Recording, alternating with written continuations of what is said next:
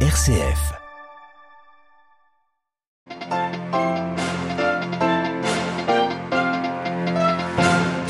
Nouvel appel du pape François en amont de la COP26, la 26e conférence des Nations Unies sur les changements climatiques. Un message diffusé ce matin sur la radio britannique BBC dans laquelle le Saint-Père plaide pour une culture de l'attention à la création. Xi Jinping, le président chinois, ne participera pas à la COP26, mais la Chine entend tout de même participer aux négociations. Elle vient d'ailleurs de présenter ses nouveaux engagements climatiques qui, nous l'entendrons, peinent à convaincre.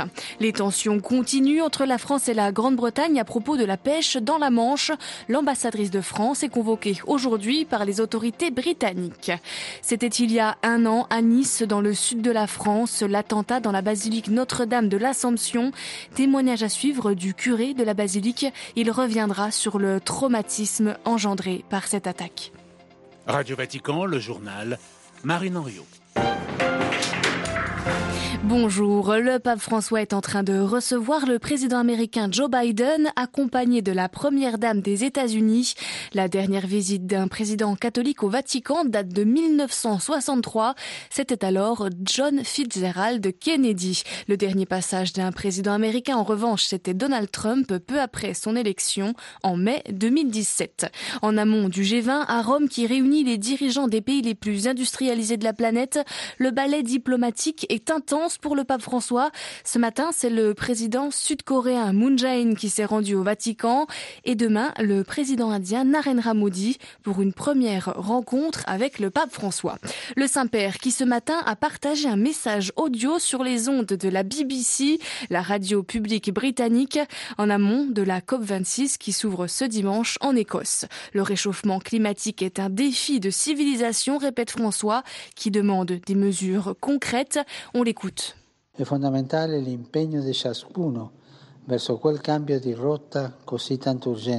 L'engagement de chacun dans ce changement de cap urgent est fondamental. Un engagement qui doit aussi être nourri par sa propre foi et sa spiritualité. L'humanité n'a jamais eu autant de moyens pour atteindre cet objectif qu'aujourd'hui. Les décideurs politiques qui participeront à la COP26 à Glasgow sont appelés de toute urgence à proposer des réponses efficaces à la crise écologique dans laquelle nous vivons et ainsi un espoir concret pour les générations futures. Mais chacun d'entre nous, et il convient de le répéter, qui que nous soyons et où que nous soyons, peut jouer un rôle dans le changement de notre réponse collective à la menace sans précédent du changement climatique et à la dégradation de notre maison commune.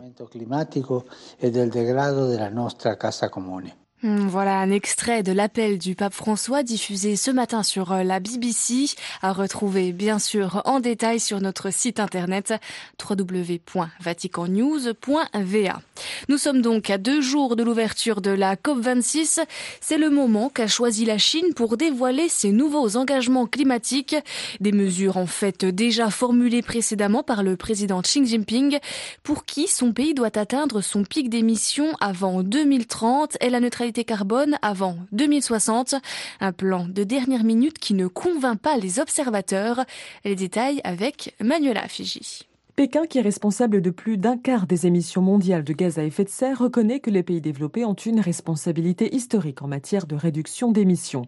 Il s'engage donc à réduire justement son intensité carbone d'entre 60 et 65% d'ici à 2030, à accroître la part des combustibles non fossiles à 25% dans sa consommation, ainsi qu'à augmenter sa réserve forestière de 6 milliards de mètres cubes par rapport à 2005. Pour nombre d'experts, il serait plus juste de parler d'ambition renforcée que de mesures véritablement révolutionnaire et donc encore insuffisante au regard du réchauffement de 2,7 degrés que révèlent les nouvelles projections onusiennes. L'on pointe les hésitations de l'Empire du Milieu, focalisé sur la préservation de son économie. Sa contribution à l'effort climatique mondial serait encore trop timide et l'obscurcirait même, déplorent certains, pour qui ce plan, certes, grave dans le marbre les engagements de Xi Jinping, mais n'éclaire pas pour autant la trajectoire de la décennie à venir en matière d'émissions. Cette problématique se trouve d'ailleurs au cœur du défi environnemental, a fortiori depuis ce constat fait il y a quelques jours. Le rejet des gaz à effet de serre a battu des records en 2020 et cela malgré tous les engagements pris pour justement le limiter. Manuela Afiji, toujours en Chine, le pays fait face à des flambées sporadiques de la Covid. Des centaines de vols sont annulés aujourd'hui depuis l'aéroport de Pékin et les conditions de déplacement sont renforcées. Seuls les déplacements essentiels sont autorisés. Au moins huit manifestants contre le coup d'État tués au Soudan depuis le début de la semaine et 170 blessés. Dans les rues de Khartoum, les rassemblements pour dire non aux militaires continuent cependant, mais les rues sont quadrillées par l'armée et par les milices. Lundi, le général Abdel Fattah al-Bourhan et ses proches se sont emparés du pouvoir lors d'un putsch, mettant fin à la période de transition civile entamée depuis le départ d'Omar el-Béchir en avril 2019. La guerre continue dans le Tigré éthiopien. Hier, une frappe du gouvernement sur la ville de Mekele, la capitale a tué au moins 10 personnes. Le pouvoir éthiopien affirme ne viser que des installations de nature militaire utilisées par le TPLF, le Front de libération du peuple tigréen. Mais selon les Nations Unies, trois enfants ont été tués lors des frappes gouvernementales des dix derniers jours. Les tensions montent entre la France et le Royaume-Uni dans le dossier de la pêche, dossier épineux avant le Brexit et qu'il est encore plus maintenant. Les deux pays riverains de la Manche se disputent l'accès à ces eaux très poissonneuses. L'ambassadrice de France à Londres est convoquée aujourd'hui après les mesures de rétorsion prises par le gouvernement français cette semaine. Les explications de Marie-Christine Bonzon. La ministre des Affaires étrangères, Liz Truss, veut en effet que la diplomate française s'explique sur les menaces de rétorsion annoncées par Paris, menaces que le gouvernement de Boris Johnson estime décevantes et disproportionnées. Ces derniers jours, la France a annoncé que si ses pêcheurs n'obtenaient pas d'ici mardi plus de licences pour pêcher dans les eaux britanniques, les chalutiers britanniques ne pourraient plus débarquer les produits de leur pêche dans six ports français et feraient l'objet d'un renforcement des contrôles sanitaires, douaniers, de sécurité. D'ici mardi, le gouvernement français entend aussi resserrer les contrôles des camions à destination et en provenance du Royaume-Uni.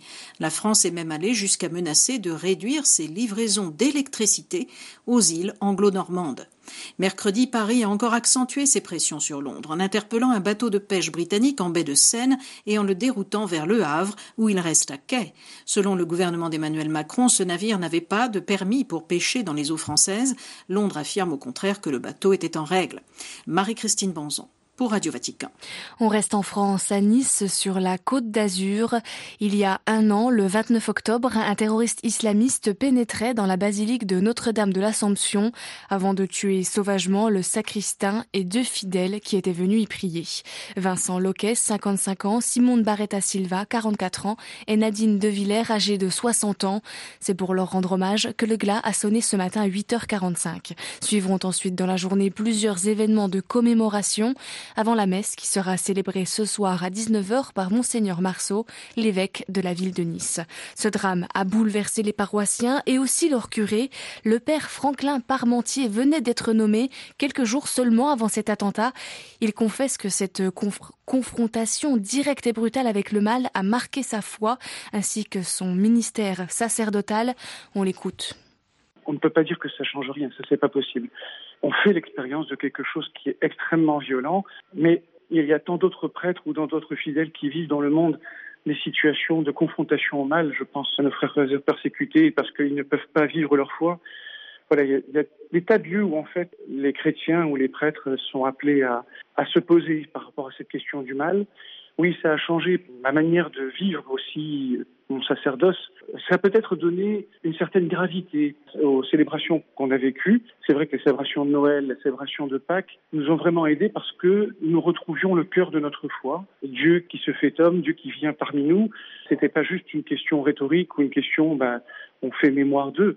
Là, je pense que j'ai plus touché du doigt et je pense que j'ai pas été le seul ben, ce mystère d'un Dieu qui est présent quand il y a la mort. On a vécu la liturgie de cette année avec une force beaucoup plus grande. On a vécu aussi des temps de communauté qui nous ont aidés peut-être aussi à nous dégager du superficiel. Vous savez, quand vous vivez des drames de cette puissance-là, beaucoup de petites querelles qu'il y avait parfois dans les églises ou dans les communautés, bah, tout ça, ça a disparu parce qu'il y avait quelque chose d'infiniment plus fort que nous étions appelés à vivre. Voilà le père Franklin Parmentier. Plus de détails sur notre site internet. Le prochain retour de l'information, c'est tout à l'heure à 18h. En attendant, je vous souhaite une très belle après-midi à toutes et à tous.